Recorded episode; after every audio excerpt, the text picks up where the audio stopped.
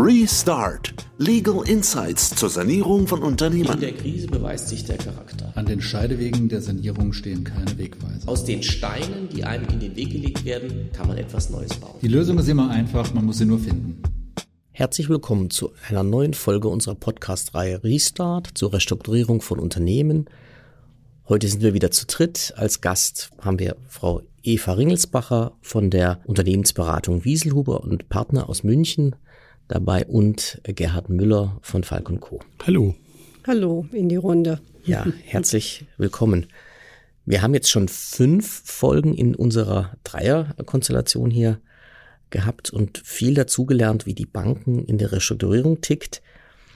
Wir wollen heute abschließen mit einer Folge, wo wir uns etwas mit den aktuellen, mit der aktuellen Situation befassen wollen die geprägt ist von hohen Energiepreisen, von Preissteigerungen bei Rohstoffen und einem ganz anderen Zinsumfeld, was wir haben ja seit einiger Zeit und wie sich das auf die Unternehmen auswirkt und auch auf, auf die Sanierung. Ja, und auch grundsätzlich die Frage, unter diesen Umständen, wenn jetzt zusätzlicher Finanzierungsbedarf entstehen sollte, ja, was, was sind die Voraussetzungen, damit die Bank dann überhaupt noch finanziert? Ja, das äh, wird ja aktuell hoch und runter diskutiert. Fragt man die Banker, sagen die natürlich immer, bei guter Bonität finanzieren wir weiter. Gar kein Thema. Wir bleiben bei den Kreditlinien, die wir draußen haben. Und die Banken wissen natürlich auch, dass durch Energiekosten gewisse Materialien viel teurer geworden sind, Rohstoffe teurer geworden sind, dass sozusagen der Liquiditätsbedarf doch nach oben geht bei den Unternehmen. Planungen werden angepasst und man sieht, es ist ein höherer Bedarf an Betriebsmittellinien vorhanden.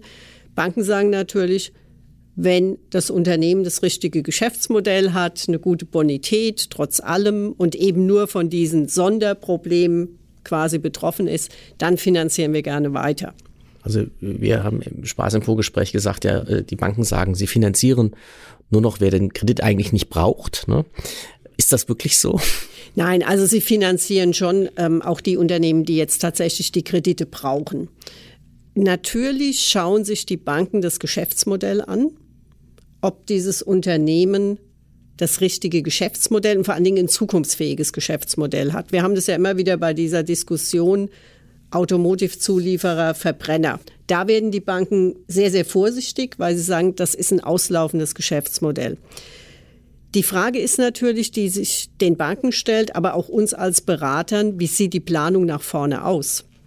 Also ich tue mir schwer, gewisse Dinge zu planen. Wie entwickelt sich der Energiepreis, ob Strom, Gas, was auch immer? Wie entwickelt sich ein Kupferpreis? Kunststoffgranulate?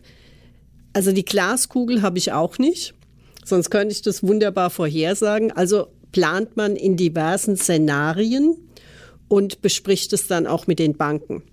Und das erwarten die Banken. Auch die wissen natürlich auch, dass niemand im Moment genau vorhersagen kann, wie sich gewisse Preise entwickeln. Ja, weil der Gaspreis, das, das haben wir ja auch erlebt, wenn wir einfach der, der Presse folgen, selbst in, innerhalb von, von wenigen Wochen steil ansteigen und dann auch genauso steil wieder zurückgehen kann. Mhm. So ist es bei, bei, bei anderen Rohstoffen momentan ja auch. Und das vorherzusagen, das wird schlicht nicht gelingen. Um hier einigermaßen Stabilität reinzubringen, braucht man letztlich ein Unternehmen, das in der Lage ist, diese Preissteigerung dann auch an seine Kunden weiterzugeben, in das Produkt einzupreisen. Und da liegt vielleicht dann der, der Schlüssel äh, für die Antwort, was, was kann eine Bank dann finanzieren und was nicht. Ja, die Frage ist, gibt es sogenannte Preiskleidklauseln, mhm, dass ich wirklich im Idealfall es weitergeben kann? Das gibt es manchmal. Es gibt viele Unternehmen, die gerade versuchen, so etwas durchzuverhandeln.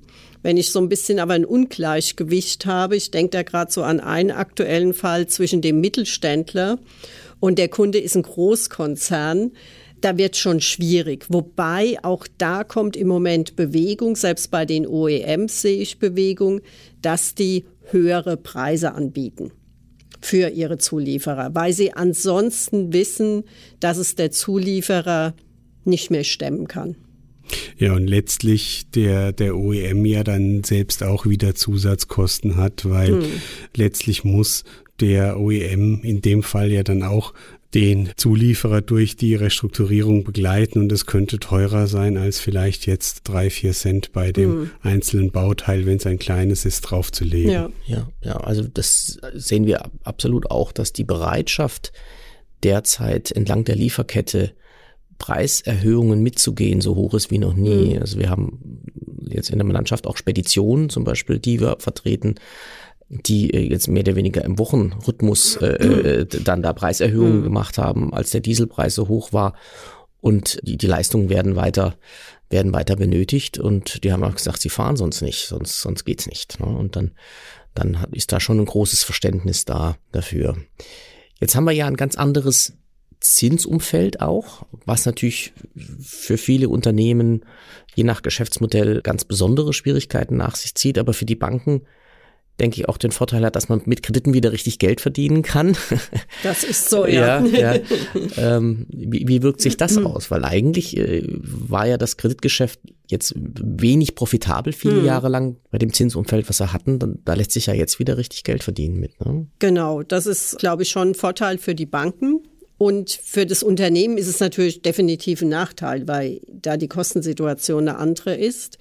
Was man jetzt wieder verstärkt angeboten bekommt von den Banken, sind diese Derivategeschäfte, also dass man mhm. zum Beispiel Zinsen hedgt. Das hatten wir ja in den letzten zehn Jahren fast gar nicht mehr. Es war ja auch nicht notwendig. Und genauso bieten die Banken im großen Stil jetzt Hedging an von Rohstoffpreisen, Energiepreisen. Aber auch da muss man sagen, das Hedging kostet Geld. Das ist eine teure Absicherungsform, die sich am Ende bezahlt machen kann fürs Unternehmen. Wenn man aber so ein, so ein Zinshedging eingeht, muss da auch eine Kreditlinie geordnet werden, wie die Banken immer sagen. Und da ist die Frage, ist die Bonität gut genug des Unternehmens, um überhaupt so ein Hedging zu gewähren? Mhm. Die Frage drängt sich auf, wo wird dann die Linie gezogen? Wo geht das dann noch und wo geht das dann nicht mehr? Also ich glaube, da gibt es gar nicht so okay. eine Definition dieser Linie. Das sind dann immer Einzelfallentscheidungen. Ja. Das ist natürlich auch in der Bank so ein bisschen das Thema, man möchte zum einen mit Hedging Geld verdienen, aber am Ende natürlich auch über dieses Risiko kein Ausfallrisiko generieren. Mhm. Deshalb gibt es da nicht wo man sagen kann, bis Rating XY wird es noch gemacht oder nicht. Woraus würde dieses, dieses ganz große Ausfallrisiko dann durch das Hedging resultieren? Naja, es könnte zum Beispiel sein, dass man an einem Punkt X sagt, diese Zinsabsicherung ist gegen das Unternehmen gelaufen. Und es muss jetzt einen Betrag X aus der Absicherung zurückzahlen. Und gerade in Sanierungsfällen sind dann die Diskussionen, was ist eigentlich mit diesem Hedging? Das Unternehmen läuft da quasi aus dem Geld. Können wir es beenden? Ja, man kann es beenden, aber dieses Ausfallrisiko muss das Unternehmen dann der Bank zahlen. Und das funktioniert in Sanierungsfällen nicht.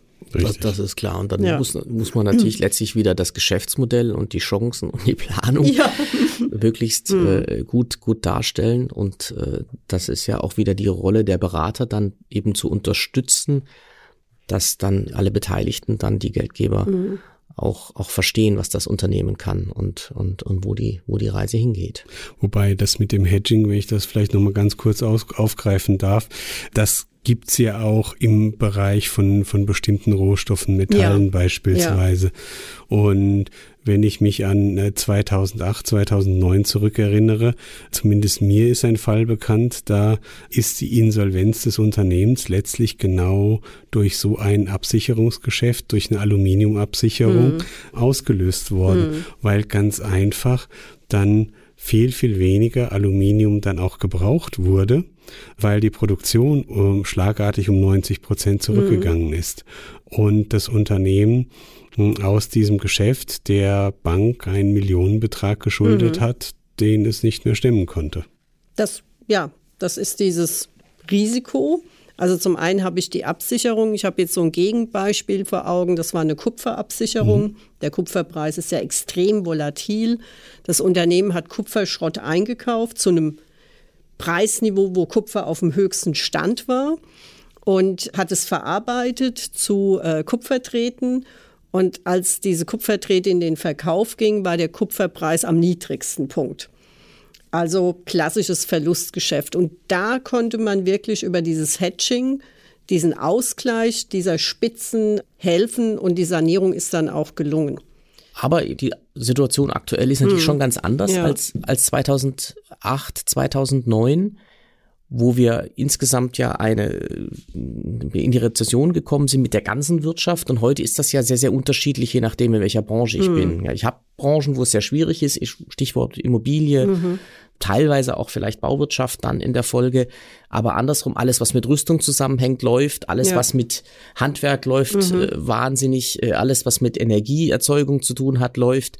Das heißt, ich glaube, man muss sehr sehr genau schauen was haben wir für ein Unternehmen und wo kann man rein, wo gehört man dazu und welche, äh, hm, welche, ja. äh, welche Branchen unter, äh, werden sich da voraussichtlich wie folgt entwickeln. Mhm. Ja, das ist, denke ich ja auch was, wo dann in der Beratung viel, viel Bedarf, genau. viel ja. Bedarf dann äh, mhm. besteht. Ne? Ja, herzlichen Dank und äh, ich denke, es war wieder eine spannende Diskussion und bis zum nächsten Mal. Bis Dankeschön. zum nächsten Mal.